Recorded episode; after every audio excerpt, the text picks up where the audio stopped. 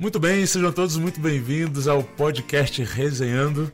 Esse é o podcast aqui da Igreja Adventista no Amazonas. Sejam muito bem-vindos e hoje nós temos aqui algo maravilhoso para apresentar para vocês. Eu sou o Felipe Oliveira, mais conhecido como Show, e estou aqui acompanhado de, do meu amigo, pastor Lucas Igor. E aí, Lucas, beleza? E aí, grande pastor Felipe Show, tudo certo? tudo certo, tudo certo. É muito bom estar aqui de novo, né? Muito Opa, bom revê-los. Se você não assistiu o primeiro episódio, tem que voltar lá para assistir, né? Verdade, foi muito bom. E a gente está muito feliz de estar aqui com vocês hoje porque a gente tem uma convidada muito especial, Leliane Picanso, que a gente conhece mais como a Lely, nossa querida amiga do coração. Tudo bem, Lely? Olá, amigos. Eu estou muito feliz de estar aqui, me sentindo honrada, privilegiada e espero poder somar aí com esse podcast. Vai ser uma bênção, com certeza.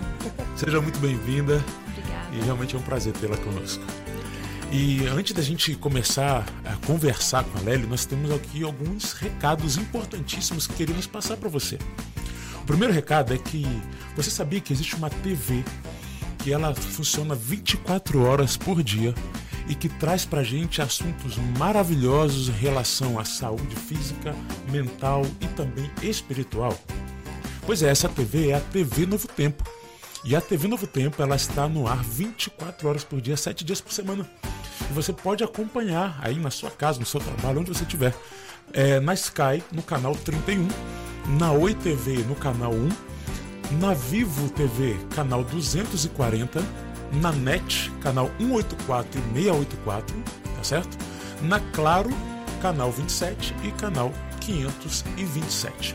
Além desses canais de TV fechada, você ainda pode estar assistindo a TV Novo Tempo através do YouTube então entra no YouTube, coloca aí, digita aí, pesquisa TV Novo Tempo ao vivo e você vai ter o mesmo conteúdo que passa nas antenas parabólicas aí também no seu YouTube.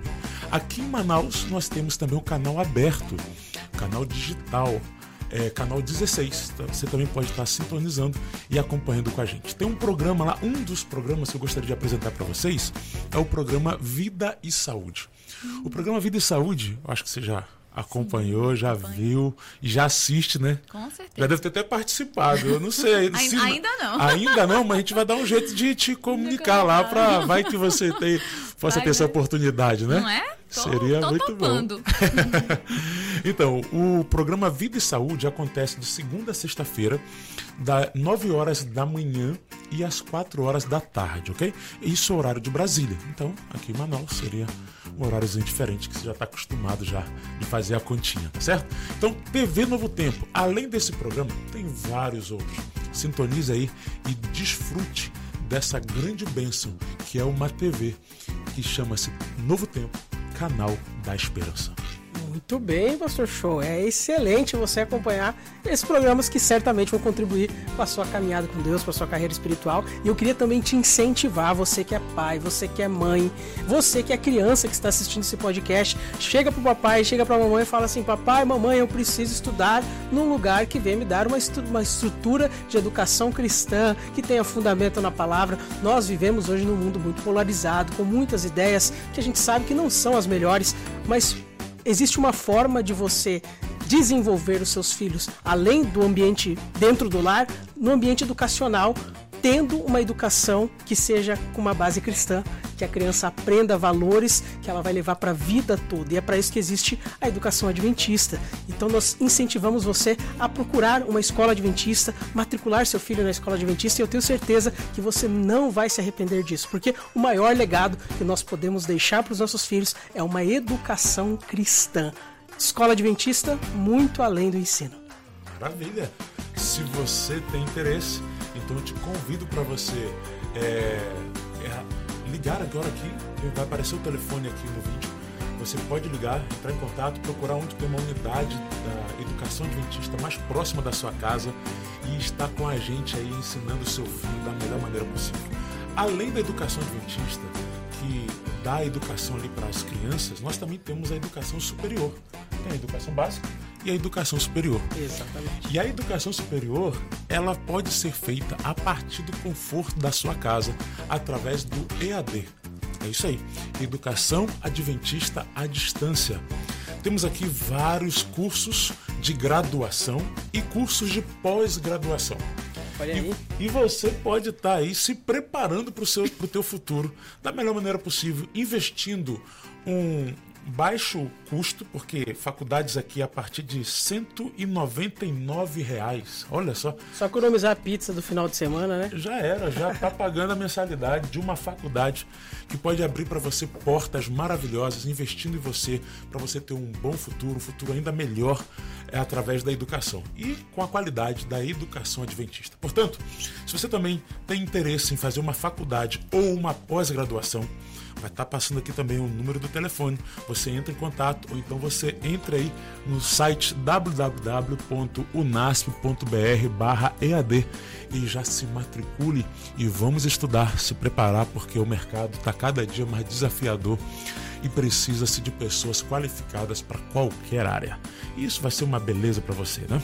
Então fica aí a dica EAD Educação Adventista à Distância. Muito bem, excelente. E nesse momento a gente vai então começar a nossa conversa especial com a nossa amiga Lely. Lely, quero reiterar que nós estamos muito felizes de recebê-la aqui. A Lely, vocês vão ouvir aqui um pouquinho da história dela, mas é, tem uma história de vida fantástica. Lidera um ministério extraordinário na igreja e autora de livro, enfim, uma pessoa muito maravilhosa que a gente está muito feliz de recebê-la. E Lélia, a gente quer conhecer um pouquinho da sua história, né? Eu já conheço um pouquinho, né? Para quem não sabe, eu tenho a honra, o privilégio de estar na mesma comunidade onde a Lely está congregando e frequentando e nos auxiliando lá, é uma benção. E eu queria que você contasse um pouquinho da sua história, quem é Leliane Picanso, quem é a famosa Lely. E é cantora, viu, gente? Canta demais. Eu vou ver se ela consegue dar uma palhinha aqui ainda Demais. hoje. Dá, dá tempo, né? Olha, eu tava no, no encontro de casais, foi lá que eu vi você pela primeira vez cantando e canta muito, olha, profissional. Muito obrigada. Essa é a Lely, né? Cheia de, de facetas. Eu amei, isso mesmo. Muitos dons. né? É, é, é uma pessoa que gosta de fazer muitas coisas. Eu gosto muito de fazer muitas coisas, né? Isso sempre foi assim. É, mas eu não consigo definir assim, quem é a Lely? Gente, eu tô em transformação, assim. Hoje, a, a- o que eu posso dizer como identidade que eu afirmo, que eu tenho certeza que sou, é uma filha amada de Deus. Amém. Né? Essa é, é a única coisa pela, na qual eu tenho certeza que não vai mudar amanhã, né? Que são as minhas convicções, Sim. a minha fé e a certeza de que eu sou uma filha amada de Deus.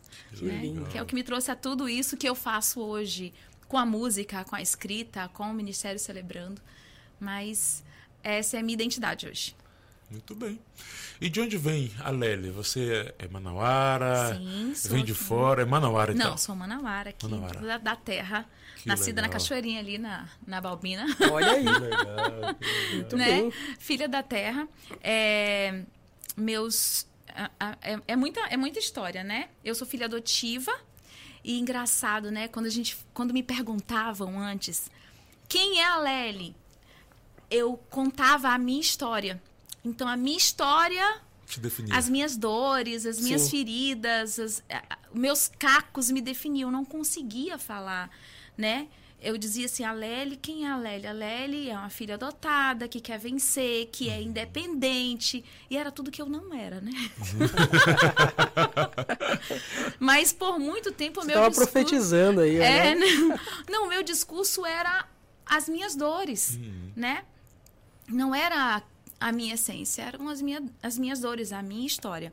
Hoje a minha história faz parte da Lely, né? Mas ela não me define mais, né? Como já me definiu um dia, Sim. né? Ela faz parte de quem eu sou, ela me construiu, mas eu não sou mais aquilo, né? Eu acho que, que é isso que a gente tem que aprender a a entender, né? Que Com nós não certeza. somos nossas feridas, nós não somos nossos acertos, porque a gente acertou ontem, hoje pode errar. Nós Verdade. somos filhos amados É de verdade. Deus, aí em processo de santificação, de restauração, que vai acontecer até ele, Je- Jesus voltar, né? Então, às vezes você pergunta para alguém, quem é você? Aí ela vai começar a contar a história dela, e ela geralmente vai começar a contar a história dela pelo mais triste, né? É verdade. pelo mais trágico. E ali ela vai mais. firmando identidade, né? Ela vai firmando a identidade daquilo ali. E vai crescendo na vida e se relacionando com essa identidade quebrada, deformada, machucada e dá problema. É verdade, Lely. Você comentou que você é adotada, então, Lely. Sim, Você poderia compartilhar com a gente como foi essa experiência, como, quando que você soube que você era adotada, como que você vivenciou? Eu imagino que isso deve ter trazido algum tipo de emoção para você. O que, que, você diria aí pra gente? Na verdade, essas emoções eu só tive contato alguns anos atrás. É. Então, assim, tem só 10 anos que eu resolvi ter contato com essas feridas, né? Sim. Eu era uma adotiva que dizia assim, você falava assim, nossa, você é adotada, você tem algum problema? Não, sou, nossa, super resolvida com isso. Gente, imagina, né? uhum. né? Era a minha negação, né? Sim. Super ferida, super machucada. E realmente não foi uma pessoa que desenvolveu aparentemente problemas, Sim. né? Porque nunca fui uma adolescente revoltada, nunca fui de gritar com os meus pais. Pelo contrário, a minha busca foi pela perfeição. Uhum. Então vamos fazer tudo o que puder da melhor maneira possível para que eh, você seja vista com essa, com essa perfeição, né? Então isso vem dessa adoção, mas que eu Sim. negava que tinha me afetado. Então a minha história é bem é bem eu, eu, eu, outro dia eu conversando com meu filho, né, sobre sobre a vida, ele olhou para mim e falou assim: "Mãe, tua história dá uma novela mexicana. tipo Maria do Bairro. dá mesmo, né? né? A minha mãe trabalhava na casa do meu pai, né? Meus avós são de Benjamin Constant, vieram para cá. É, e a minha mãe trabalhava ajudando na casa, né? E, e, e ali auxiliando a minha avó. E aí ela teve um super namoro com meu pai, caliente, né? É, outro dia, Mexicano, eu, né? outro dia eu brincando com ela. Eu falei, mãe, diz pra mim que foi bom. Menina! Ó, oh, mãe, pelo menos tem que saber se o negócio foi bom, né? Ai, então ela teve um namoro ali lá com seus 17, 18 anos com meu pai e acabou nascendo eu. Só que ela já tinha uma filha, uhum. né? Ela já tinha uma menina, a Sim. Daniele, minha irmã. Que era e... também filha do mesmo pai? Não, okay. era, era de outro pai. E aí a minha avó, né, não, não, não queria contato, não. E aí meu pai não soube. Minha avó fez de um jeito, meu pai não soube. Uhum. Minha mãe foi embora, né, e aí me teve. E aí quando eu tinha mais ou menos cinco ou seis meses, minha irmã adoeceu gravemente de uma doença intestinal. Uhum. E aí minha mãe foi pro interior, né, para cuidar, porque meu avô tinha mais condições, certo. né? E aí não dava para ficar com nós duas. Aí ela me entregou para tia dela, uhum. que foi minha mãe que me criou né? Sim. E a minha mãe disse que foi muito engraçada a minha chegada, né? Que ela chegou lá, deixou minhas coisas, me deixou. Aí meu pai tava no. Meu pai era militar.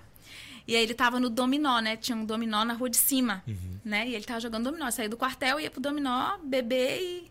Acho que a mãe chegou comigo no colo lá e disse assim: Olha, nossa filha chegou. Ele disse: Olha que fofa, que bom. Pegou no colo. Oi, minha filha. Super... Seja bem-vinda. Seja bem-vinda, né? E aí, eles já tinham dois filhos, com meus irmãos mais velhos, né? Uhum. O Hélio e o Lélio. E é, começou a minha história aí nessa casa, né? Tudo que, tudo que me contam é de, que, de uma chegada muito gostosa, né? Fui muito bem-vinda. Que legal. Né? E tem histórias legais. Minha família é muito humilde, muito, uhum. muito é, é, pobre de dinheiro, mas rico, né? De, uhum. de muitas outras coisas. Diz que eu comecei a sentar logo que eu cheguei em casa e uma noite minha, o meu guarda-roupa era uma caixa de sapato do lado da casa da, do, da cama da minha mãe. Uhum. Diz que a noite acordou, cadê a neném? Cadê a neném? Cadê a neném? Eu tava dentro da caixa, assim, sentadinha, em das roupas, né? Então, várias histórias, né? Muito legais Sim. de como eu fui recebida e de como é, eu entrei para essa família, né? Eu digo que eu entrei para um pequeno reinado, porque eu entrei menina, uhum. né? com dois irmãos mais velhos, né? Era a princesinha da casa. Sim, era legal. a bonequinha deles, né? Sim. Imagino. Fantástico, né? E é bonito ver isso, né? De como você contando como eles receberam você com tanto amor, com tanto carinho, né? Sim. Isso. Era o sonho da minha mãe, na verdade, da minha mãe Maria, que me criou, era o sonho Sim. de ter uma menina. Olha que legal. Então eu vim, vim, vim cheguei para realizar o sonho, né? Que legal. Deus é maravilhoso, né? Ele preparou Sim. tudo direitinho. Né? Tudo. Que legal. Hoje eu olho para minha história e falo: "Meu Deus, então é isso". então foi por isso. Então, ah, né?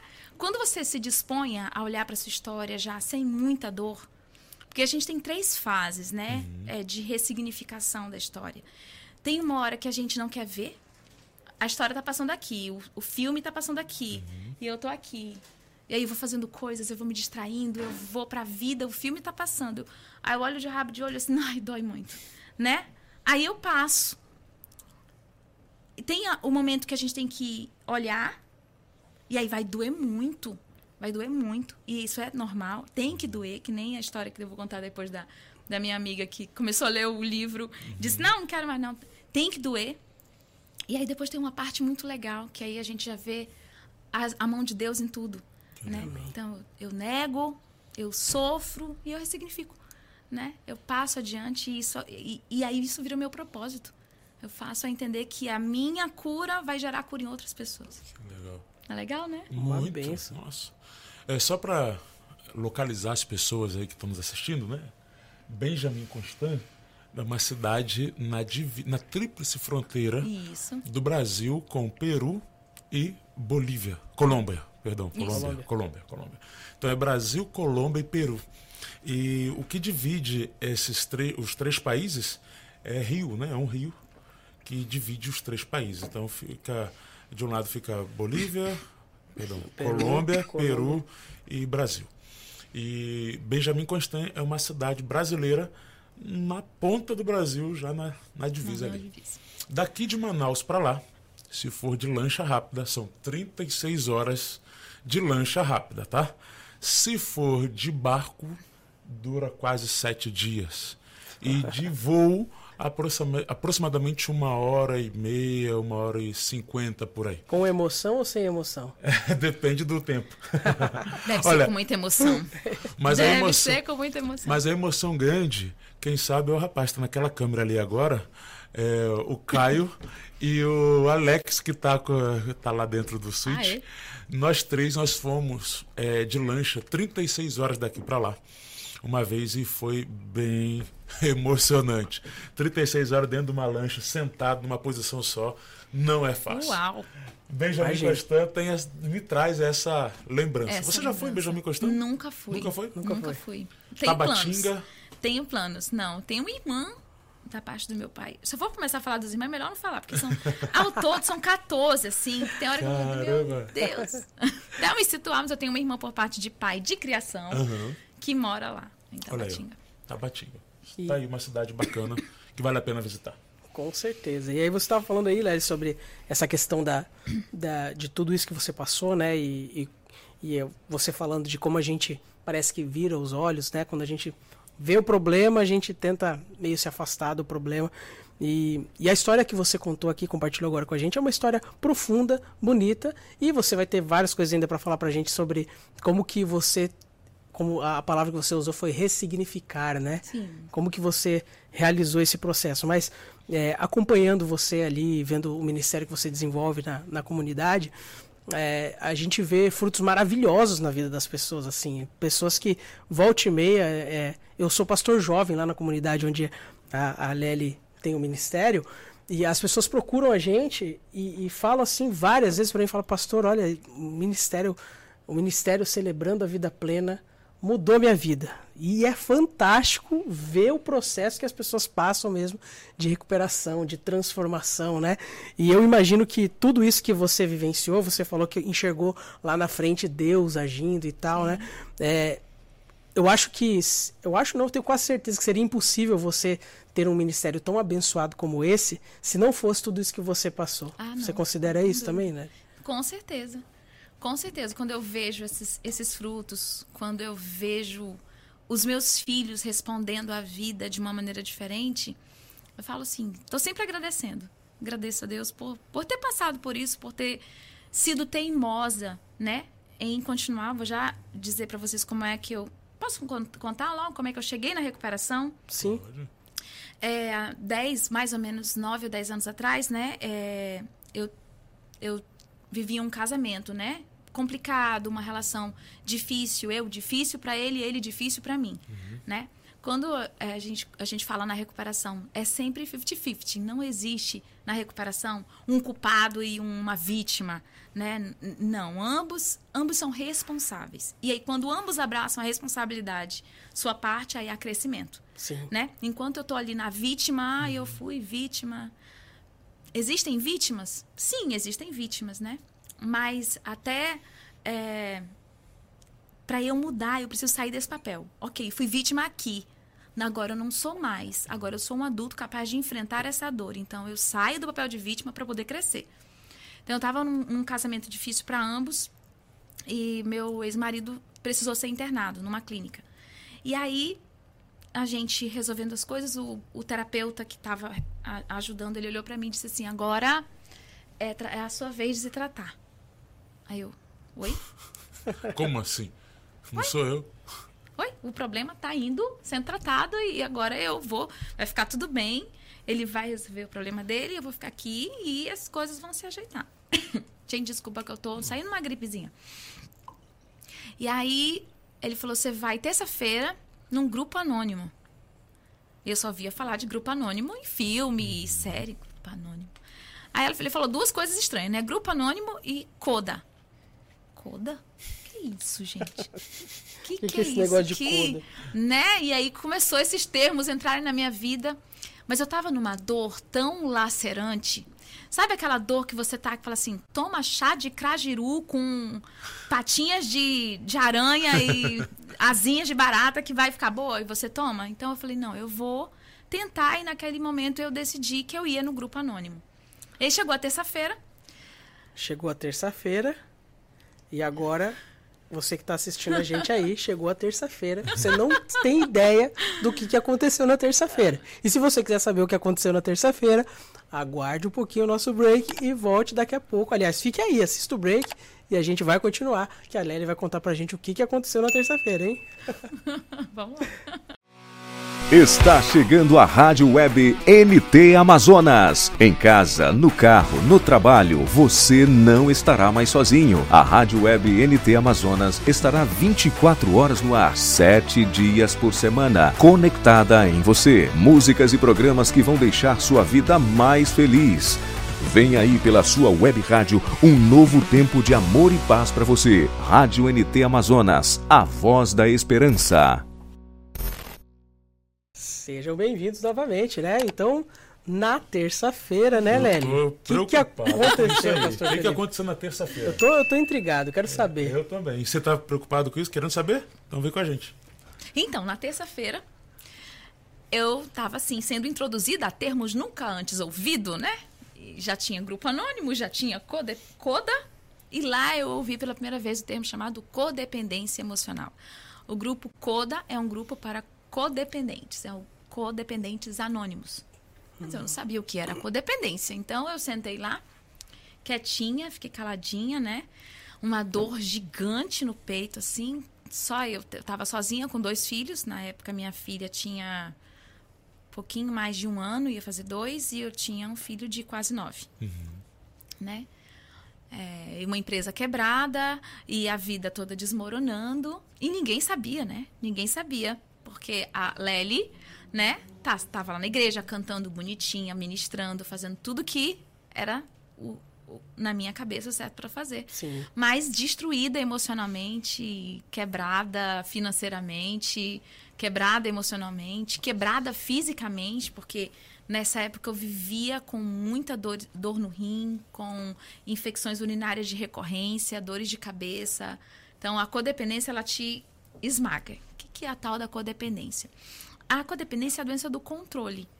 É a doença de pessoas que buscam a perfeição, têm uma baixa autoestima, né? Uma autoestima muito quebrada e que tentam compensar. A vida é feita de compensações, Sim. né? Tudo fisiologicamente a homeostase é uma compensação, né? Uhum. Ficou com febre, ajuda aí que é para equilibrar a temperatura, começa a suar. Então, a nossa vida é homeostase, porque a gente está sempre compensando.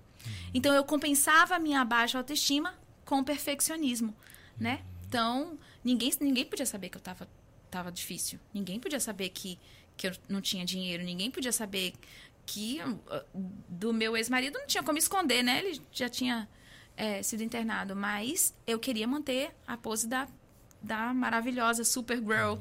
né? Mulher de fé. E, e, e eu abro um parêntese aqui pro perigo né? Quando você vê alguém passando uma dificuldade muito grande, de você afirmar esse tipo de coisa para ela, né? Uhum. Nossa, Lely, você é uma mulher de fé, uhum. menina, você é demais. O que que as pessoas você é faziam? É forte, você é, é forte. O que que as pessoas faziam? Eu tava lá gritando com a minha autoestima uhum. baixa, debilitada, aí vinha alguém dizer: "Nossa, mas você é forte". Era disso que eu precisava, né? Uhum. Que aí ninguém precisava ver eu não precisava tirar máscara. é o né? problema, né? O é, problema. não precisava tirar a máscara. Então, a gente às vezes afirma coisas para as pessoas que precisam daquela afirmação. E aí a gente cola mais a máscara na, na, na pessoa, né? Como se você estivesse pegando. o- Tá começando a descolar, você pega uma cola mil, você passa. Não, não, deixa aí. Essa máscara você não pode tirar. Sim. Até porque se eu tiro a máscara, eu meio que me comprometo com a pessoa, né? Sim. Porque imagina, você se abre comigo, coloca o seu problema, a sua vida, e eu vou saber, não vou fazer nada. Então é muito mais fácil para que eu chegue para você e fale, nossa, como você é forte e tal. Porque aí você tá bem, a máscara continua, eu não tenho compromisso nenhum com você, maravilha, continue assim, e eu não preciso me preocupar, nem me importar contigo. E as E pessoas às vezes acham que estão ajudando, né? Fazendo isso. Sim, Né? é, é, com certeza. Acho que tá ajudando. Sim. Não acho que seja mal- é maldade. maldade. Você falou nisso, eu lembrei de um episódio que eu cheguei, nessa época, eu cheguei na igreja assim, destruída. E aí eu passei no corredor da igreja, alguém me abraçou e disse: E aí, Lely, você tá bem? Aí eu falei: Não. Aí a pessoa, ah, tá, e passou direto. É bem isso, a pessoa não tá querendo que você Rapaz. falasse. Não, não, pera lá, não dá, não vou, não sei lidar com você, não tá, Sim. você, você não tá bem? Como assim? Se você que prega lá não tá bem, imagina, não, então não. Passou direto. Eu fiquei. Caramba, foi a primeira vez que eu falei que eu não tava bem. Então, pra mim. E já foi traumático, já, é, né? e aí eu recolhi de novo. Então eu nunca consegui me apresentar na igreja dessa maneira, né? Não até o ministério celebrando. Só uma pausa. Só na igreja ou em qualquer lugar que você se relacionar, você mantinha também a sua, a sua postura que estava tudo bem? Em tal? qualquer lugar. Certo. Em qualquer, Qualquer lugar. lugar, né? Nas redes sociais, Uhum. mantinha a Lely, empreendedora, Uhum. empresária, tava lá inteira. É, eu lembro que, que eu tive um problema de lombar na época, e aí eu fui para casa e eu falei, não vou ficar deitada. Me recuso a ficar deitada. Não vou ficar deitada. Aí eu fui pro YouTube fazer Live. curso de make. Ah, ok. Fiz uma make maravilhosa, ajeitei o cabelo e postei uma foto. Tempos depois, essa foto veio numa lembrança pra mim. E me deu uma dor de estômago. Eu falei, por que, que eu tô com essa dor de estômago? Aí eu lembrei da falta de respeito que eu tive com a minha dor naquele momento. Sabe?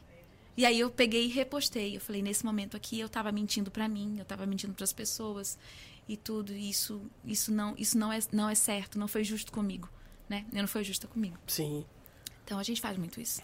A gente vive isso, né? é verdade. É, a ideia aqui é. Não, pera lá. E aí na terça-feira, voltando da terça-feira, eu fui lá pro grupo de codependentes anônimos. E aí eu vi, pessoas começaram a partilhar. E elas começaram a partilhar das dores que eu tinha. E aquilo pra mim foi assustador. É como se você se encontrasse.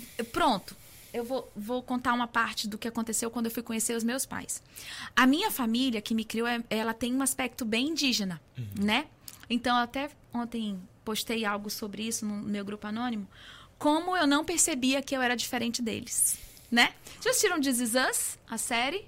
Já? Uma parte Uma parte, né? Um, um episódio ou outro. Tem. é, não vou dar, dar spoiler. Então, vamos lá. Então eu era muito diferente da, da, das características físicas da minha Sim. família, né? E eu nunca tive essa. Assim, eu pareço com quem, né? Então, às vezes, eu queria parecer, e, mas não pareço com ninguém, né? E isso é muito doloroso. Só que eu Sim. nunca olhei pra essa dor, né? É muito legal você alguém falar pra você assim: Você Nossa, é a pai. cara do seu pai! Nossa, você é a cara da sua mãe! É o pastor Felipe, mesmo se encontrar o pai dele ali fora, não precisa ninguém te contar que é pai dele. É mesmo? Eu cresci ouvindo isso. né? Então, essa, essa questão de identidade física ela é muito importante para o desenvolvimento da personalidade. Eu não tive isso, né? Era muito diferente. Al- Algumas pessoas diziam que eu parecia com meu irmão mais velho. Aí eu já ficava toda feliz, né? Que eu Sim. parecia com irmãos velhos. E aí, às vezes, gente, no, no convívio acaba aparecendo, né? né? Então. E aí eu lembro do dia que eu fui conhecer a família do meu pai. Eu tinha 19 anos. E eu lembro que eu sentei na sala, assim, meio desconcertada. E aí as minhas tias, minha avó, algumas primas e todas com esse meu olhinho inchado, esse bocão e esse jeito de falar com as mãos. Gente, como aquilo foi ameaçador pra mim. Eu me vi pela primeira vez com iguais, assim, no sentido de parecer, né? Tem uma tia, tia Inês, que ela, a gente parece muito. Sim. E eu ficava olhando pra ela encantada. Falei, me achei. né? Me achei. E quando é, eu estava na sala anônima, foi a mesma sensação. Essa essa, esse alívio de encontrar pessoas parecidas, antagônico com a dor de saber que eu me identifico com a dor daquelas pessoas. Então, Sim. quando elas partilhavam, era como se elas estivessem lendo meus pensamentos. E aquilo foi assustador. Né? Falando sobre controle, sobre perfe perfeccionismo, sobre dores físicas e sobre carregar o mundo nas costas, de ser heroína, de ser controladora, de, de ser aquela pessoa que todo mundo conta, de estar tá quebrada financeiramente porque está sempre tentando ajudar. E o que, que é esse ajudar? É assim, deixa eu te dar uhum. para ver se alguma hora tu dá para mim. Entendi. É isso que é a codependência. Sim. Eu vou dando, dando, dando, dando, dando de um jeito e você nunca vai me dar igual. Uhum. Porque o meu desespero é por amor. Eu tô com uma autoestima quebrada, Sim. né? Eu tô com um buraco emocional. Então eu dou na tentativa desesperada de em algum momento chegar a minha vez de receber esse amor, de receber esse cuidado, de receber essa ajuda, né? E isso eu aprendi nesse grupo anônimo. Isso rola uma frustração, então, porque se você está esperando receber algo e esse algo não chega, deve rolar uma frustração. Tipo. Altíssima. Tipo. E aí ela, essa frustração vira várias coisas, hum. né? Pode virar raiva. E aí é aquele momento que eu olho para você e digo, mas depois de tudo que eu fiz por você, uhum. como é que você foi capaz de fazer isso comigo, né? Mas você, eu lembro de um funcionário que uma vez eu fiz isso para ele. Ele falou, Poxa, eu, eu fiz isso por você, fiz isso por você. Como é que você faz um negócio desse comigo? Aí ele olhou para mim e disse assim: Eu pedi? Gente, eu, eu, Terrível. eu, tava, eu tava gravando ele, né? Porque eu, eu, a gente precisava dar justa causa dele e a gente uhum. não conseguia. E a, a, gente queria mostrar, provar uhum. pra justiça, mas isso não existe, uhum. que ele tava sendo, né? E eu tive, eu ouvi essa fala dele várias vezes. Porque isso falou pra mim a codependência, né? Não fala, eu não pedi. Eu não pedi nada pra você. Eu não pedi. Um funcionário que tinha o carro da empresa, que tinha, que tinha auxílio gasolina, que tinha auxílio na faculdade. Uhum. Eu falei, você está quase terminando a faculdade. Mas eu não pedi isso para você. Eu pedi. Quando foi que eu pedi para você isso? Né? Então, vira raiva. É, uhum. A gente podia falar do triângulo, mas é longo. Mas pode virar raiva, eu fico contra você, uhum. né? Eu viro, eu viro a sua vítima. Você foi a pessoa que eu ajudei, eu fui a sua heroína. Aí, de repente, você não me devolve aquilo que eu te, que eu te entreguei. Uhum. De repente, você vira o meu, o meu algoz, uhum. meu inimigo. E eu viro a vítima, tadinha de mim. Depois de tudo que eu fiz por você. Então, vira um jogo tóxico. Né? E isso vai para todas as relações. Isso vai para a relação marido e mulher, vai para a relação de amigos. Isso permeia a sua vida. Né? Altamente destruidor, nocivo. Sim. Né? Então, ali no, no Coda eu me encontrei, mas não foi tão fácil assim, né? Parece que foi bonitinho. Fiquei dois anos Dois indo. Anos. Eu tô a nove, né? Eu fiquei dois anos indo inteira, assim. Tipo, tô, tô aqui, sou muito melhor que vocês. eu não sou tão, tão maluca assim. tô só ouvindo. Eu só tô ouvindo aqui porque tem que ouvir, né? Então, eu ia chorando de casa, dirigindo, eu ia chorando. Chegava lá na frente, enxugava as lágrimas, sentava. Ficava em duas horas de encontro. Nossa. Saía chorando com raiva das pessoas. Uhum né? Então, a codependência ela se manifesta muito na forma de raiva, né? Porque eu tô cheia de raiva, eu tô cheia de dor, né? Então, a raiva ela é uma boa amiga. Depois eu posso até ler um textinho que eu, que eu fiz sobre a raiva, Sim. que é, é é o grande quê da codependência. Baixa autoestima, raiva e o perfeccionismo, né? É um, medo, culpa, tudo isso misturado num caldeirão e você tentando se relacionar com as pessoas. Não dá. Sim. Aproveitando isso, isso, aí que você está falando, como identificar é, essas emoções? Como identificar esses traumas? E se isso aí, como que aconteceu com a pessoa? Porque tem muito, como você disse, você viveu muito tempo achando que estava tudo certo. Sim. E, e, qual foi o ponto da virada, talvez o ponto da virada, o ponto da. Mas é, do... foi o ponto da virada. Pode ter sido Foi. esse momento aí de você estar junto nesse, nesse grupo. Sim. Mas como a pessoa pode se é, identificar isso sem precisar ir para um CODA, por exemplo? Ela precisa ir para um CODA para identificar os seus traumas, os seus problemas? Se ela quiser tratar, ela vai precisar de um grupo, de um apoio terapêutico. Se ela quiser tratar, não precisa ser um CODA, uhum. não precisa ser um grupo anônimo. Uma ajuda terapêutica já ajuda muito, né? Eu sou a favor de grupo, vocês vão já entender por quê. Mas é, a, o grupo é terapêutico. Ele não é terapia, mas é uhum. terapêutico. A terapia é terapia, é individual. Né? São, são funções diferentes. Entendi. Que se você faz junto, aí aí negócio acontece, né? As coisas acontecem. Como identificar? É, tem várias formas de você identificar, mas eu acho que a principal para mim é os resultados da sua vida. Olhar os resultados da sua vida como eles realmente são. Uhum. A gente chama no grupo anônimo de olhar a realidade tal qual ela é e não como eu gostaria que ela fosse. Uhum. Né? Então, é, eu, quando eu falei, né, o filme está passando, meus mecanismos de defesa estão ativos. O que, que acontece quando eu tenho uma dor? Nossos, a nossa psique é muito inteligente. Deus fez tudo de uma maneira muito perfeita, né? Então, do jeito que a gente tem um sistema imunológico, né? Vem um vírus, tenta nos atacar, o sistema imunológico vai lá, cobre, aqueles macrófagos vêm, come e tal, gera febre. Do mesmo jeitinho, a nossa psique tem um sistema de defesa. Então, quando eu tenho uma dor muito forte, entra o meu mecanismo de defesa da psique, que são os mecanismos de defesa do ego. Então, quando eu falo que o filme está passando aqui e eu não estou vendo, o nome disso é negação. É um mecanismo de defesa. Né? Arcaico, mas é um mecanismo de defesa. Sim. Então, eu, não, tá, meu filho tem um, tá com um comportamento estranho, ele é agressivo, ele grita demais. Não, mas é só da idade. É só da idade, não tem, não tem nada a ver, né? E eu tô o quê? Negando. Eu não quero ver, porque se eu tiver que olhar para meu filho, eu vou ter que olhar para mim que ele é meu fruto, né? Ele é resultado de mim. Então, muitos pais negam é, usando esse mecanismo de defesa. Então, vários mecanismos de defesa são ativados para que a gente não entre em contato direto com essas dores, né? Então, a negação é um, é, a compensação é outro.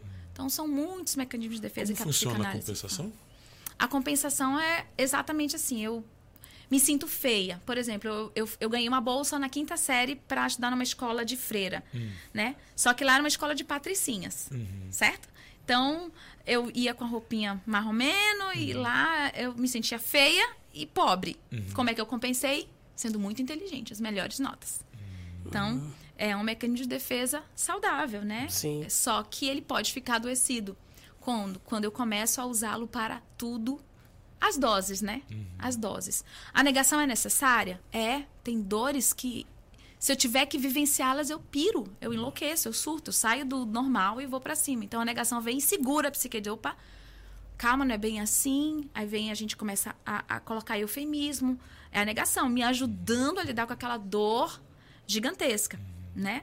Por exemplo, eu tive traumas na infância que eu vim lembrar já em processo terapêutico com 30 anos, que eu vim lembrar da cena. Porque naquele momento eu não tinha condição psíquica nem cognitiva para lidar com aquilo.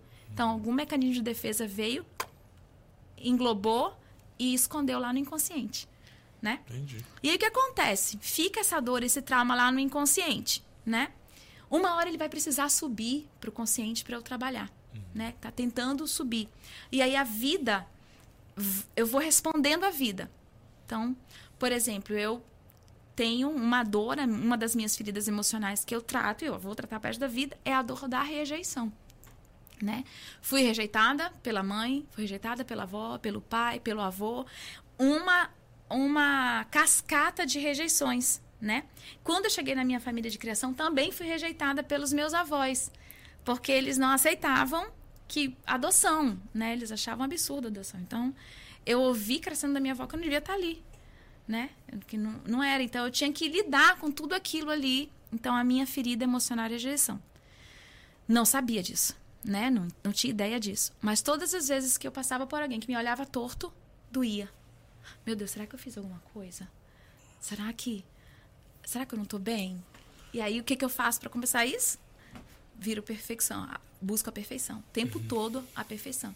Né? Para quê? Para não ser rejeitada. O que, que pode acontecer também? Você está me perguntando os sinais, né? Esse é um sinal. Eu tô no perfeccionismo. Ou então, eu diminuo o valor das coisas. Você é meu amigo. Mas eu acho que você não é tão meu amigo quanto eu acho que você deveria ser. Então, às vezes você escolhe um outro amigo, ou você não sai comigo no sábado à noite. Aí eu vou me afastando de você. Ah, vo- Felipe não é tão importante pra mim. Eu vou tirando o valor das coisas com medo de rejeição. rejei- rejeição.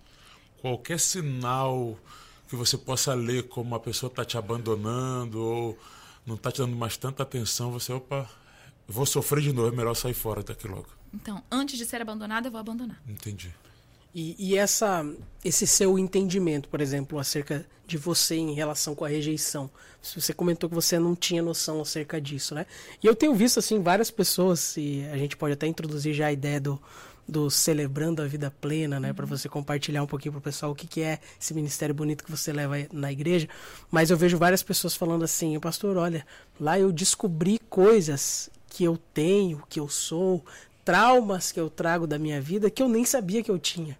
É, e, e, isso acontece ali na, no, no, no partilhar de grupo, que a pessoa começa a ter noção, é ouvindo os outros que desperta pensamentos? Como que é, Lely, que a pessoa se liga para isso? Porque eu imagino que, que todo mundo traz uma carga de Sim, traumas, né? É. E a gente oculta, né? A gente tá ali vivendo e tal, mas a gente às vezes precisa, às vezes não, é necessário trazer alguns à tona pra gente saber lidar, né? Sim. É, no ministério, no grupo anônimo, ele, ele fala assim: a cura circula entre a boca de quem fala e o ouvido de quem escuta. Então a gente treina duas coisas em grupos anônimos. A gente é, treina falar coisas que talvez a gente nunca tenha conseguido verbalizar, uhum. né? Eu lembro que a primeira vez que eu falei no grupo, meu nome é Lely, eu sou uma codependente em recuperação. Nossa, me arrepiei. Eu sou uma codependente em recuperação. É assim, assumir que a minha história me, me transformou nisso, mas agora eu sei que isso se desenvolveu e eu tenho um caminho de cura. Uhum. Né? Fantástico, né, Lélia? É muito legal. Então, quando você vê nos filmes, né? Eu sou um alcoólatra em recuperação. Eu tenho um problema com a bebida, uhum. mas esse problema não me domina mais. Só por hoje não beberei uma gota, uhum. né? Então, a codependência... Enquanto a pessoa não tem essa consciência, ela continua presa, ela né? Ela continua presa. Ela fala, não, eu, só, eu, bebo só socialmente, usando o exemplo seu da bebida, uhum. né? A gente faz isso com as nossas emoções também, né, Nelly? Com tudo, com tudo. Por exemplo, um, sinais. Uma das uhum. compulsões que eu tinha, comprar. Como eu vinha de uma infância muito pobre, né? É, eu me dei a comprar. E não era só para mim, não, era para todo mundo. Né? Eu queria comprar e, e, comprar as pessoas, eu queria comprar. né? Se eu pudesse, se eu tivesse ganhado mais dinheiro, já. Deus, só Jesus. Ainda bem que Jesus falou, minha filha, chega. deu para você, deu por hoje, né? Deu para você. Então, a comida, eu tive problema com comida muito grande, né? É, eu tive problema com compras. Então, eu desenvolvi vários vícios para compensar essa baixa autoestima, esse medo da rejeição.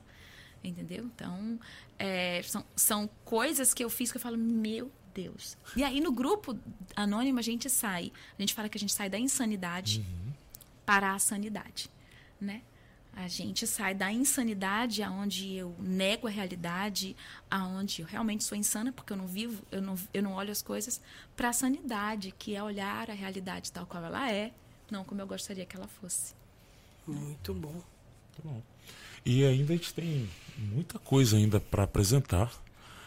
É, esse livro aqui é algo que tá no forno, saiu do forno há pouco saiu tempo. Saiu do forno, pouquinho tempo. Milagre ou Processo, está aqui.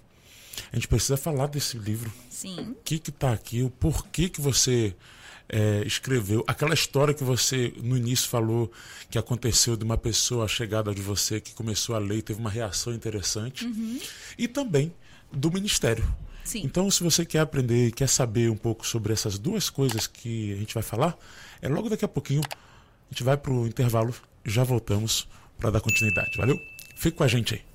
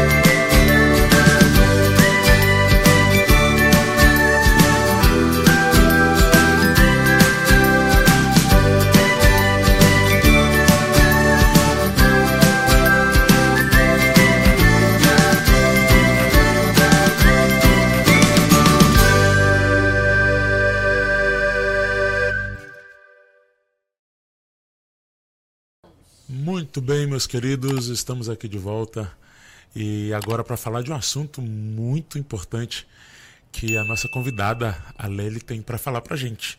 Lely, o que, que você tem para falar para gente? Que ministério você tem desenvolvido nesses últimos anos, né? Não sei se já chegou a ano, mas nesses últimos tempos e qual é a característica peculiar desse ministério? Vamos lá. Partindo do princípio que foi essa, essa minha chegada no Grupo Anônimo, é, eu ia escondido para o Grupo Anônimo e ninguém uhum. na igreja sabia que eu ia.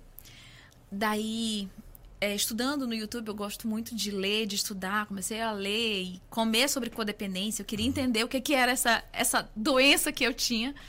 Eu encontrei um ministério na Igreja Batista que falava de recuperação, igual lá na minha sala anônima, mais centrada em Cristo. Eu fiquei encantada. Então essa primeira não era religiosa, assim, no caso? Não, não, a totalmente. Coda, coda. Não. A coda não, a coda, a coda não. não. Coda. Isso. Okay. E foi muito difícil para mim, porque como a minha facilitadora, ela, ela tinha ideias divergentes, então uhum. eu era a única evangélica no grupo, uhum. né? E aí a gente tinha coisas que faziam sentido, mas iam contra as minhas crenças. Sim. Então eu acho que Deus falou assim: aqui você vai crescer até aqui, né? E aí daqui a pouco, desculpa, daqui a pouco Deus abriu essa oportunidade para eu ir pro para um ministério cristão. Uhum. E aí eu conheci, né, na IBAB, é, o ministério online. E aí eu comecei a, a, a, a assisti-los, uhum. né? E assim, fiquei encantada. Falei, meu Deus, a nossa igreja tem que ter um desse, né? E eu lembro que eu me empolguei, eu estava no no quarto do quinto ano para minha recuperação, da minha recuperação. Era, mais ou Olha, menos já tinha isso. passado bastante tempo já até, tinha né? passado, passado eu, eu, frequentei o Coda, eu, o nosso, um grupo nosso chamado Escolinha de Aprender a Viver, que também eram pessoas bem mais velhas que eu, então aprendi muito com eles. Eu frequentei Neuróticos Anônimos, é um grupo maravilhoso.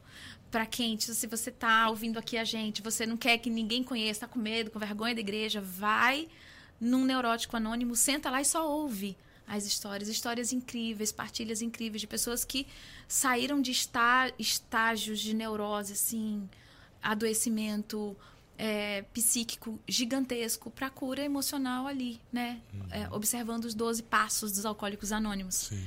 E aí, na Ibabe, para minha surpresa, tinha 12 passos dos alcoólicos, uhum. mas centrado em Cristo. Olha que benção. E aí eu fiquei encantada e numa viagem para São Paulo fui até a igreja, conversei com a líder do ministério, a Roseni, uma querida que super dá apoio pra gente. Que benção. E aí ela me deu todo o material e eu comecei a estudar. E aí eu toda empolgada, né? Falei com o pastor Ricardo. Uhum. Eu falei, amigo, vamos fazer isso na nossa igreja, assim. Aí ele, ah, eu acho que não é o momento, uhum. né? E tudo. Aí eu eu murchei, assim. Oh. né? E aí eu entendi, hoje a gente entende que não era o tempo, Sim. né? Não era aquele, aquele momento. Passaram-se mais uns dois anos, é, que aí as coisas começaram a abrir para o Ministério Celebrando. Meu filho chegou comigo com uma dificuldade e que o amigo estava com a mesma dificuldade, né? É, e aí ele falou para esse, esse colega, olha, minha mãe é quem me ajuda. Quiser, pode ir lá conversar com ela. E ele veio, conversou comigo, era um vício. E aí eu falei, meu filho, olha só. O seu vício é só um instrumento da sua dor, né? É um instrumento que você usa para aliviar. Uhum. A dor vem da sua história. Ele foi me contou uma história difícil e tudo. O vício e... seria um refúgio, né, que a pessoa usa. É, o, o vício ele é instrumento para alívio da dor. Ponto. Uhum. É isso né? Então, eu tô. Uma fuga. Eu, eu, chegou angústia em mim, né? Uhum. As pessoas não gostam de sentir angústia, uhum. né? Aí, tô, tô angustiada, eu não, eu não suporto angústia. O que, que eu faço? Eu abro a geladeira e como.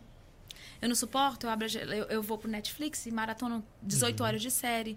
Eu não suporto angústia, aí eu vou para uma maconha, uhum. ou eu vou, faz, vou trabalhar 25, 28 horas por dia, não durmo, entendeu? Então, é, os nossos vícios, sejam eles lícitos ou ilícitos, na verdade para mim é tudo ilícito, eles são só alívio dessa carga emocional não vivenciada, aquela carga, aqueles, aquelas coisas que estão no inconsciente uhum. querem subir, eu digo não, não, não, não, fica quieto. Mas para ficar quieto, para aliviar a angústia que gera, eu vou e uso o vício. Então, o vício é Como se fosse uma, uma, um sintoma exterior de uma crise interior, né? Exatamente. A pessoa isso. vai e, e, desafoga naquilo, mas porque ela não quer resolver o que está interno, não, né? Acha Ou às vezes não, não consegue, né? É, acha que não dá conta, mas a gente dá. Então quer dizer que os vícios não são uma forma de expressar sua liberdade. Na verdade, a pessoa quando está num vício, seja ela qual for, ela está, na verdade, é, mostrando que ela está escrava de algum problema, algum problema que aconteceu e Sim. tal. E ela não conseguiu ainda se livrar, se libertar daquilo ali e está usando o vício como uma forma de, de escape, é isso? É, na verdade, ela fica adicta, é, escrava do vício, uhum. né? Quem escraviza, ela já está presa, né? Já, ela já, já está presa nessa dor emocional. Uhum. Mas aí ela estica a mão, abre, a, abre mão de um vício para aliviar aquilo ali, aquela uhum. dor. Né? Os vícios todos envolvem a nossa circuitaria cerebral de prazer e recompensa. Uhum. Né? Então, eu quero prazer para aliviar a dor. É tudo que o cérebro quer, uhum. né? Nosso cérebro ele quer descanso, repouso. O Denis deve ter falado falou, isso, né? Falou. Então, não é que ele seja preguiçoso, ele é ele ele vai pro arcaico, ele quer economizar energia para a gente viver mais, né? Então, quando vem o prazer e a, a recompensa, aí é muito mais fácil de, de eu ficar ali no ciclo, né? Uhum. né? De prazer, busco, dói. Olha o ciclo do vício. Uhum. Doeu. Ai, ai, ai. Vou comer. Como? Ai, me sinto culpado. Me sinto culpado. A culpa diz o quê? Tem, doeu de novo, tá uhum. tá doendo, tá angustiado. Aí eu volto pro vício para aliviar a angústia da uhum. culpa. E aí eu fico nisso, igual um ratinho de laboratório, girando, né? É por isso que a gente vicia né? Porque eu tô sempre tentando aliviar essas dores que o próprio vício me causa. Uhum. E tem um vício de base, né? Okay. E, tem, e tem uma dor de base, uhum. né? Tem uma dor ali que pode ser rejeição, que pode ser um abuso, que pode ser é, essa baixa autoestima, que pode ser o controle, que pode ser tantas coisas, mas eu não quero encarar isso. Então, eu trabalho, eu como, eu tenho 500 mil cargos na igreja, é, eu uso maconha, eu uso álcool, eu uso a comida. É, enfim, eu posso usar todas essas coisas para aliviar a minha dor. E como começou o ministério lá na comunidade eh, Espaço Alfa? Como então, é que foi? Depois desses dois anos, aconteceu essa situação e aí eu falei, Deus falou assim muito claro comigo, e agora é a hora. A juventude está sofrendo, as crianças estão sofrendo, está todo mundo sofrendo. E você tem alguma coisa aí. Uhum. Então, vamos. E aí eu chamei um, um casal de amigos e expliquei o que estava acontecendo. E eles falaram, vamos, vamos, vamos tentar fazer daqui o Celebrando. E aí a gente fez uma pequena reunião e aí os milagres começaram a acontecer. Eu comecei novamente com o pastor Ricardo. E aí ele me disse que tinha uma outra pessoa na comunidade, que é a Keila, uhum. né? Minha amiga que é, juntamente comigo, a líder do ministério. Ela estava vivendo um processo em outra igreja, na presbiteriana. Uhum. Um processo parecido, 12 passos, uhum. centrado em Cristo. Ela já tinha dois anos de caminhada. E aí ele falou: para mim e para ela, olha, tem uma outra pessoa na uhum. comunidade que tem essa ideia e eu sinto que vocês foram chamadas para isso. Uhum.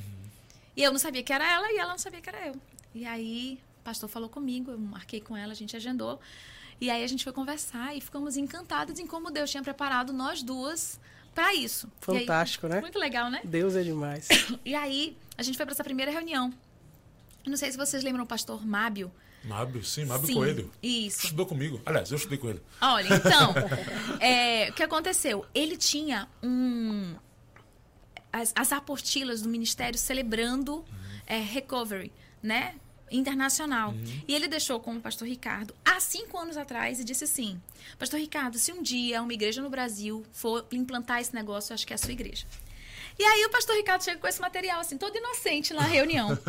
Lely, eu acho que isso tem a ver com isso aqui. Aí ele bota. Pastor, isso aqui é 12 passos. que foi, coisa, né? Foi incrível, foi incrível, foi incrível. E no outro dia a gente mandou um e-mail para Katia Reinert, que é a nossa líder mundial na conferência geral. E ela disse que estava procurando pessoas para habilitar no Brasil, na América do Sul, que implantassem, porque já tinham tentado implantar várias vezes e não tinham conseguido. E ela deu um treinamento pra gente e a gente começou o Ministério celebrando há dois anos mais ou menos, dois anos e meio. Éramos, éramos uma turma de 50. Formamos ano, agora esse ano de maio, mês de maio, 25, 26 líderes novos do Celebrando. No mesmo Três meses depois ela me ligou, ele falou, Lélio, eu tô fazendo uma turma em São Paulo, tu consegue fazer, guiá-los no online? E aí eu, eu e a Keila guiamos a primeira turma da Nova Semente, que inclusive uhum. começou uma nova turma agora, de 17. Uhum. Então, o Ministério passou dois anos e meio se preparando ali, né, junto com turmas pequenas. E hoje o Ministério não só expandiu para os adultos, né, que é o Celebrando Vida Plena. Hoje a gente está com 130 adultos trabalhando recuperação, que né? Legal. E estamos com 21 crianças no Kids, celebrando Kids. esse é o teens, né? É, os adolescentes trabalhando e 20 adolescentes no, no Celebrando Teens e 20 adolescentes no Celebrando a Vida Plena Kids, né? E tem uma crianças, história né? muito legal que eu tenho que contar. Preciso contar. Diga. Domingo, a minha filha tá no, no Kids, né? A Juju. A Julinha. E aí, a, vou colocar ela pra dormir. Aliás, Lely, um beijo pra Julinha. Você é muito querida, Julinha. A gente te ama muito. É, ela é apaixonada neles. E aí, é, eu deitei e falei, falei, e aí, filha, como foi a partilha? Porque as partilhas são confidenciais. A gente assina um documento de confidencialidade. Então, é um- é uma coisa muito bem estruturada, muito bem organizada, né? E aí, é, foi feito no primeiro que as crianças não podem contar as partilhas dos colegas e tudo e tal. Então, isso foi bem elucidado. Eu falei, filha, você tá achando legal partilhar? Aí ela falou assim, tô achando muito legal, mãe. Tem nove anos. Aí eu falei, é, o que, que você acha legal? Aí ela falou assim: é que nem uma fórmula matemática. Um número com outro número dá outro número. Aí eu não entendi nada, né? Falei, uai, filha, não entendi. Aí ela falou: assim, mãe, eu tenho um pensamento na minha mente. Aí eu ouço a partilha da outra criança. Aí aquela, aquela que ela falou vem na minha cabeça e a mãozinha vem na minha cabeça. Aí faz um negócio aqui na minha cabeça e dá um pensamento, um novo pensamento na minha mente. Aí eu falei, eu falei, nossa, filha, você acabou de descrever um insight. Isso que é um insight. Aí ela falou, é, tá bom então. Boa noite, mãe, vou dormir. Eu achei incrível é, essa essa capacidade de entender que a partilha do outro é importante para que aqui as coisas mudem, né? E só tá no começo do Celebrando Kids, né? Mas Que eu legal. dou graças à a minha caminhada de recuperação que me proporcionou fazer isso para os meus filhos, fazer isso com eles, né? Fantástico. Isso é muito legal. Então esse, é, esse ministério ele é, ajuda as pessoas a se relacionar melhor e a cuidar da sua, dos seus traumas emocionais, é, se recuperar das suas emoções danificadas com o passar do tempo. Seria basicamente isso? Como é que como que você definiria para uma pessoa que está ouvindo a gente aqui agora? Como você definiria? O Ministério Celebrando Recuperação é um ministério de cura e recuperação de traumas, feridas, maus hábitos, vícios, né? Então, é, quem percebe-se, né? Quem tem essa capacidade de perceber-se, ou mesmo de longe, dizer, não, eu, eu- eu- a gente brinca, né? Na turma antiga que falava assim, nossa, eu cheguei aqui achando que eu não tinha problema nenhum. Eu estava conversando aqui com ele, com o pastor, antes da gente entrar nesse bloco, exatamente disso. É igual quando a gente vai no médico. A gente acha que, não tá- que a gente está saudável. É.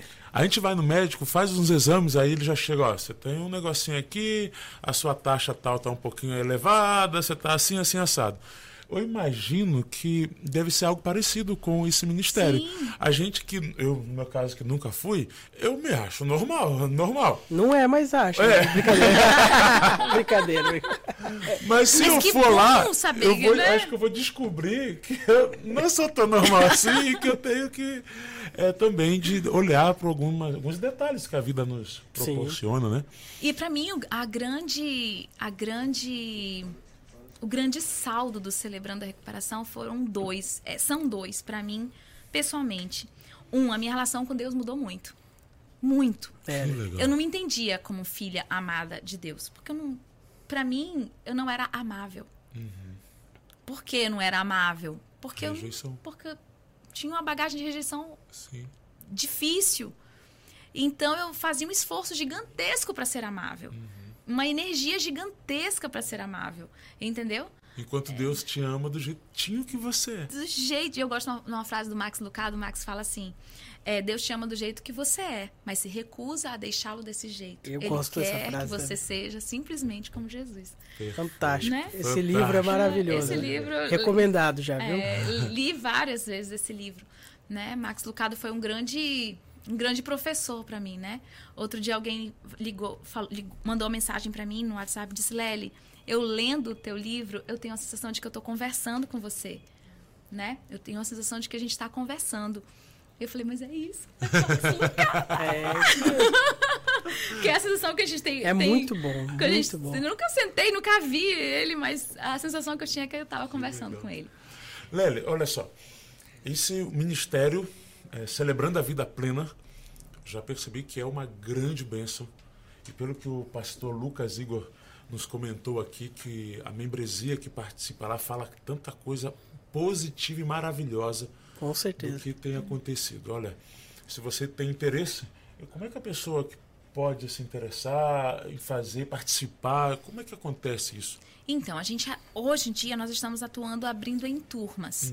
É diferente um ministério de recuperação na igreja. Por quê? Por exemplo, eu frequentei vários grupos anônimos, mas num grupo anônimo convencional, você não precisa nem dizer se é o nome real.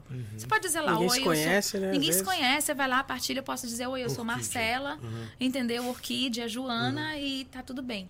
Na igreja, não. A gente faz a nossa partilha lá e depois a gente vai viver em comunidade com as nossas máscaras. Que bom que agora a gente não precisa, né? É, para mim foi libertador, né? É, meus, meus amigos de grupo saberem das minhas insanidades, saberem é, quem eu sou, hum, é, ainda talvez não na essência que eu gostaria, porque nem eu achei isso, mas já sabendo do que eu sei, né? Já, já não preciso esconder, pelo menos o que eu sei. Sim. Então, o grande saldo, como eu falei, né? A respondendo a tua pergunta. A gente está abrindo em turmas por causa disso. Porque requer confidencialidade e é um pouquinho mais delicado do que um grupo anônimo aberto. Né? Então, a gente faz uma sequência, estuda os 12 passos dos alcoólicos anônimos à luz da palavra de Deus e à luz do caminho a Cristo. Certo. O caminho a Cristo foi reformulado à luz dos 12 passos. Ok. Então, ele tem é, usa-se os 12 capítulos para ajudar na caminhada de recuperação. Então, são quatro lições, quatro blocos de três meses, mais o caminho a Cristo, a Bíblia e Jesus Cristo como centro. Um ano, então.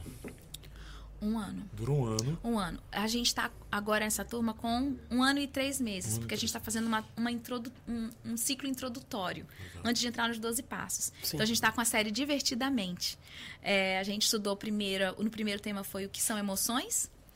Domingo passado, o que são sentimentos. O que, o que são sentimentos, que é diferente, emoções e sentimentos. É, a construção das nossas memórias, Sim. inclusive as traumáticas, boas e traumáticas, a partir das nossas emoções e sentimentos. E agora a gente vai começar a estudar os sentimentos base. Esse domingo vai ser a o medo, eu acho. A gente vai estudar o medo, a raiva, a alegria, a tristeza e como elas são importantes. Então, a gente está fazendo um ciclo introdutório em janeiro a gente começa os 12 passos. Presencialmente. Presencialmente. Ok. A gente tem uma palestra, a gente tem um testemunho. Aí a gente tem divide em grupos anônimos. Me conta um pouco sobre o seu livro, Milagre ou Processo. Do que você precisa. Não, meu filho, nascido de parto natural. Naturalíssimo, né? Lindo, É, né? Tá linda a capa, né? Gente, ele foi todo pensado, ele foi todo imaginado, ele foi muito sonhado, assim, a capa. Eu estive com um designer maravilhoso, o Rodrigo Medeiros. É, então, foi tudo, foi tudo muito pensado para demonstrar o livro, né? Demonstrar o que é o livro. Então, como que surgiu o livro, né? Eu escrevo para Deus desde os 15 anos. Quando eu me, me converti, eu tinha 14 anos. Minha família não é cristã, não vim de uma família cristã. Inclusive, vim de uma família bem sincrética. Lá em casa, eu, eu tava até brincando com a minha mãe outro dia. Mãe, para cada problema tu chamava um santo, né, mãe? Porque assim, isso aqui a gente resolve como? Espiritismo. Então, bora. Uhum. Isso aqui não, banda? Então, vamos na banda. Então, é- era assim lá em casa, né? Sim. E domingo a gente ia pra missa. Nossa. Então, é, para mim era muito difícil, mas eu sempre tive um- um- alguma coisa me falando de Deus ali. E o mais incrível, passou um comportor na minha, na minha, na minha casa, quando a gente- eu devia ter uns 7, 8 anos, e deixou, o, o papai comprou dele o Vida de Jesus. Certo. E o papai obrigava a gente a ler na Páscoa, porque na Páscoa, pro católico, o negócio da Semana Santa é bem seguido à risca, não tem carne, não tem TV e tudo. Então a gente era obrigado a ler. Então eu li o Vida de Jesus sem saber, né? Eles não Fantástico, né? eles não educaram. Que Eles não legal. sabiam nos educar religiosamente. Jesus falou: deixa eu preparar essa menina. Uhum. A vida de Jesus lá, né? E eu lembro que eu via, não sei se vocês já tiveram contato com esse livro, que no final tem aquela imagem de Jesus. Jesus Ah, voltando sim, sim. e as pessoas se jogando dos Aham. prédios e eu morria de medo. Meu Deus do céu, Jesus vai voltar e vai acontecer isso. E aí, meu, eu estudava numa escola católica. Meu pai não teve mais condição de manter a bolsa. E aí ele não queria que eu fosse para uma escola pública, né? É, ele, ele- meus pais sempre estimularam assim, eles enten- entenderam que eu gostava de estudar, ler, né? Eu praticamente aprendi a ler sozinha em casa. E aí eles não queriam me deixar numa escola pública. E aí mamãe pediu, papai pediu para para procurar uma escola e tinha uma escola adventista perto. Olha. E aí a mãe falou: "Minha filha tem escola adventista". Eu falei: "Deu? Que ela saia não". Hum, hum, aquela saia daquele tamanho, não vou estudar nessa escola de jeito, né? Minha filha, vá lá. Não, mãe, escola de crente, não vou, não vou, não vou, não Era o vou. Era, não, Escola Adventista de São Jorge. É São Jorge, ok. E aí, eu sonhei com a volta de Jesus e a farda da Escola Adventista. Olha aí. É mesmo? descendo a ladeira de casa, vi o céu se abrir igual no livro Vida de Jesus e eu vestida com a, com a farda da Escola Adventista. E aí, não precisa... Educação adventista. Muito além do ensino, né? Muito além do ensino. E aí, não preciso contar o resto, né? Comecei a, a frequentar a escola, descobri a música. É, Meu pai me preparou, meu pai é boêmio, tocador de violão. Cresci ouvindo ele tocar bolero, salsa, a gente cantava na porta de casa. Mas eu não sabia que eu estava sendo preparada para o Ministério de Música, né? Então, meu pai me preparou sem querer para cantar para Jesus e sem querer para pregar de Jesus. Olha que bem. E ele não, não tinha o evangelho, Sim. né? Então, Deus faz onde ele quer. E aí, é, eu comecei a escrever quando eu me converti, porque eu não tinha com quem conversar. Então, eu tenho vários diários. Eu tenho, eu tenho todos eles, com vários diários que eu escrevia para Deus. E aí, há uns quatro anos atrás, a- o Espaço Alfa fez uma campanha, sete voltas ao redor do nosso templo, porque a gente precisava de uma licença para para continuar a Construir. construção. E aí eu fui no meu dia da construção e comecei a dar as minhas voltas. Coloquei um playback, né, como toda boa cantora, e comecei a, a cantar e dar as voltas. E aí eu tava cantando aquela música da Aline Barros. É, Sonda-me, quebranta-me, transforma. E aí eu comecei a chorar, assim, chorar, Pode chorar. continuar se quiser cantando. Enche-me, usa-me. Aí eu, gente, essa música é um processo. Sonda-me, quebranta-me, transforma-me, enche-me, aí que eu vou ser usada.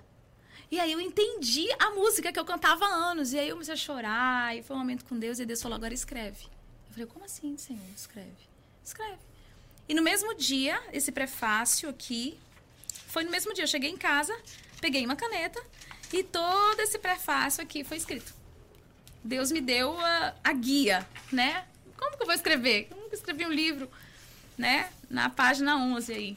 Esse prefácio todinho foi feito nesse mesmo dia do, do- do domingo, das sete voltas na música. Que E legal. Deus me deu o prefácio. Eu entendi a música, o que ela significava. E eu sempre fui apaixonada por borboleta. E aí eu sou uma. Quem, quem pesquisa sabe, né? Fui pro- pesquisar sobre a metamorfose. Entendi que tinha alguma coisa que linkava. E o processo da crisálida são cinco também. Né? Ela passa por sondagem, quebrantamento, transformação, a nova, as novas cores para então ela voar. Falei, caramba, sabe aquele momento eureka? Vou escrever sobre isso. E aí nasceu Milagre é o processo do que você precisa, porque a gente quer e espera por milagres, mas nem sempre está disposto a passar por processos. E a vida são processos. E a gente vai passar por eles no processo de santificação até Jesus voltar, né? E, e aí, Lely, pro, pro leitor aqui, a pessoa que está assistindo a gente, que está ouvindo aí pela, pela rádio, inclusive é você que está na rádio, quero fazer um convite para você para continuar agora através do YouTube, no canal Adventistas Amazonas, para você continuar essa entrevista. A gente vai falar sobre algo importante agora lá. E, e aí, Lely, é, a pessoa que vai ter contato com esse livro aqui, é, duas perguntas. Primeiro, é, o que, que a pessoa pode esperar? Ela, ela vai ter esse quebrantamento na leitura? E eu vi que você falou que teve alguma coisa com alguma amiga sua aí, que eu queria saber o que é. Em segundo lugar, como que a pessoa pode adquirir o livro? Sim, vamos lá. É, eu contei pra vocês no início, né? Enquanto a gente não, não gravava, que eu liguei pra uma amiga, ela tava chorando. Eu falei, amiga, tá, tá chorando, o que, que tá acontecendo? Tudo bem? Tô chorando lendo o teu livro. eu falei, ai, que legal, como assim? É isso, né? A ideia. A gente chora muito pouco. A gente Sim. sente muito pouco, né? A gente não curte a angústia. A gente não gosta disso, né? E o processo de individuação, a gente fala na psicologia individuação, né? A Bíblia fala sobre maturidade, Sim. né? Antes eu era menino, fazia coisas de menino, era tudo como menino. Agora não, eu sou um homem e agora eu vou fazer coisas de homem. E às vezes a gente passa uma vida toda como menino, como criança, né? Porque a gente não cura das dores da criança. E aí, com a dor da criança, a gente vai tentar se relacionar com as pessoas, e aí é só uma criança birrenta, tentando ser aceita, tentando ser querida, tentando ser amada, é, com sede de amor, e sem pensar no outro, bem egoísta, né? Uhum. Porque a criança, ela Sim. quer tudo para ela, né? Uhum. E um adulto infantilizado, ele é isso. Ele não vai conseguir pensar no outro. E para ele largar de ser um adulto infantilizado, ele vai precisar individuar. Deixar as coisas de criança, aí a gente linka com a Bíblia, né? Deixar as coisas de criança para ser homem, né? E esse processo de individuação passa pela crisálida, pela dor de sentir as dores. Porque a gente não, ou não dava conta, ou não quis, ou negou, ou continua negando. E né? tudo isso você trata no livro. Tudo isso a gente trata no livro. Que legal. O livro é um processo, na verdade não é terapia, né? Mas é um processo para quem quiser. É, a partir do capítulo 3 a gente começa a ter é um livro para você chamar de seu, tá? É aquele livro que não vai dar para emprestar para colega, porque você começa a escrever nele. Ótimo. Né? Isso é muito legal. Então, é, você tem a meditação, você tem a história, você acompanha, né? Eu, eu gosto muito de contar histórias, já perceberam, né? Então, isso, isso tá no livro. Então, vem aquela história e talvez role uma identificação para que essa, esse conteúdo suba. Você possa sofrer por ele, você possa chorar, né? E são vários capítulos, assim, bem profundos, onde a gente vai explicando o que é cada coisa. Tem muita informação. Eu gosto muito de pesquisar, eu gosto muito de entender Sim. aonde surgiu as coisas, então tem muita informação. Se você não passar pelo processo, vai pelo menos sair um pouco mais sabido, né? Que legal, muito bom. Legal. E Lely, é, eu sei que você já está nesse processo de lançamento aí do livro, né? Tem, tem um lançamento próximo para acontecer. É, quando vai ser esse lançamento? E canais para a gente encontrar? Vai ter na livraria? Diga aí pra gente. Então, a gente já teve o lançamento é, no- na comunidade C, né? Uma noite acústica muito especial. A gente já teve o lançamento em São Paulo, na Livraria da Vila, também foi muito legal. Top. Né? Apresentamos também no Celebrando, na- no Congresso do Celebrando a Recuperação em São Paulo, então foi apresentado lá. E agora nós vamos ter na Saraiva, dia 8 de dezembro, né? Uma noite, uma noite de autógrafos, a gente conversar um pouquinho sobre, sobre o livro. Né? O livro vai ser lançado em quatro países de língua portuguesa. Então, aonde tiver gente aí na Angola, Cabo Verde Olha aí, Portugal? hein? e Portugal, né? Top demais. É, então o livro vai, vai estar nas livrarias de algum lugar, já tem online também.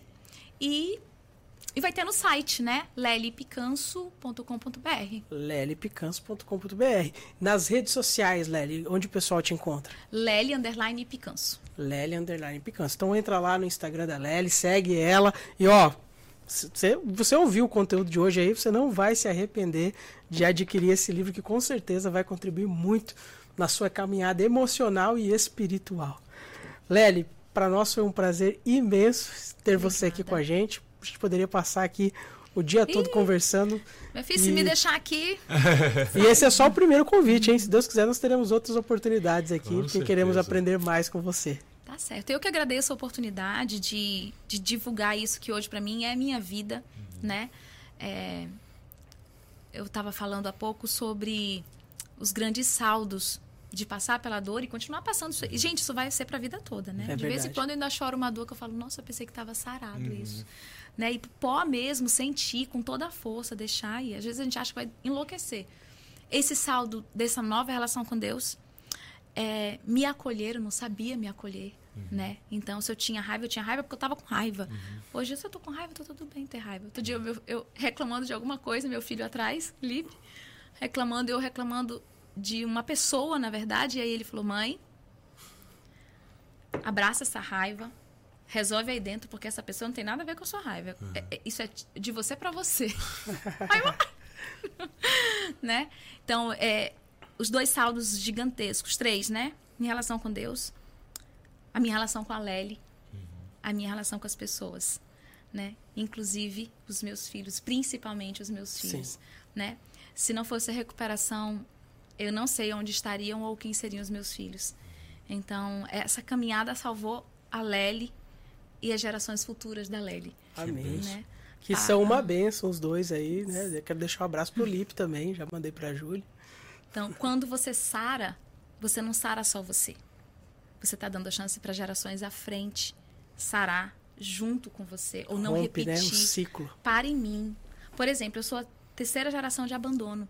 A minha mãe foi abandonada, minha avó foi abandonada, minha mãe, minha, minha mãe morreu quando a minha minha avó morreu quando minha mãe tinha três meses. A, a minha mãe te, abandonou e eu crio meus filhos. Glória a Então Deus. acabou em mim Maravilha. um ciclo de abandono, Amém. né? Então a, a caminhada de recuperação faz isso com a gente. Deus seja louvado, viu? Amém. Pela sua vida e pelo seu ministério. Amém. Top, né, showzão? Maravilha. Coisas assim nos deixam mais felizes e com é, a certeza de que existe solução e Exatamente. que existe possibilidade de você reverter a sua história. Você não precisa ser vítima Ah. do seu passado. É Tem uma mesmo. frase que eu acho que eu gostaria de terminar, né? Eu não sou o que fizeram de mim. Exato. Eu sou o que eu faço com aquilo que fizeram de mim. Isso aí é a frase científica. Show. Eu vou para eu, eu acrescento, né? Eu não sou o que fizeram de mim. Eu sou o que eu faço junto com Deus com aquilo que fizeram de mim. Oh, Amém. Glória a Deus por isso. Fechamos Maravilha. então com chave de ouro, né? E eu só tô vendo aqui, olhando aqui pra baixo aqui, ó, que tem gente que tá assistindo ainda e não deu like, viu? Deixa seu like aí, compartilhe com seus amigos para que outras pessoas também sejam abençoadas. Um grande abraço pra você. Showzão, muito bom estar contigo, Lely. Muito obrigada. Você é demais, sabe o quanto eu te admiro, que Deus continue conduzindo seu ministério e glória a Deus porque milhares de pessoas serão alcançadas aí pelo seu livro. Amém, em nome de Jesus. Muito obrigado. Até eu a que próxima. agradeço. Até a próxima.